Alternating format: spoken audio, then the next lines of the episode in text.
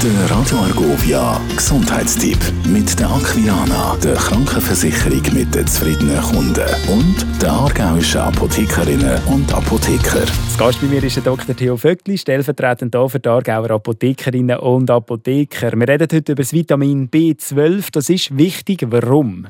Ja, Vitamin B12 ist effektiv eines der ganz, ganz wichtigsten Vitamine im menschlichen Körper.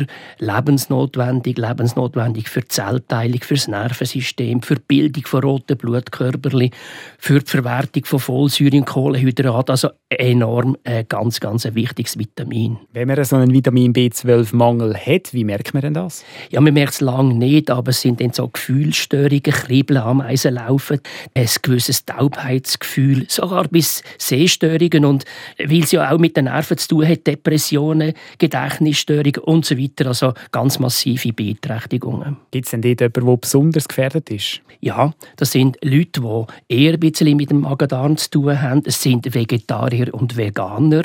Es sind Frauen, Schwangerschaft und Stillzeit. Es sind aber auch Raucher, Alkoholiker, Diabetiker und vor allem auch Leute, das wird sehr, sehr häufig unterschätzt, Leute, die Mittel gegen Magenübersäuerung nehmen. Also im Vergleich noch ein Haufen Leute, die betroffen sein können, wenn man einen Mangel hat. Wie kann man den beheben?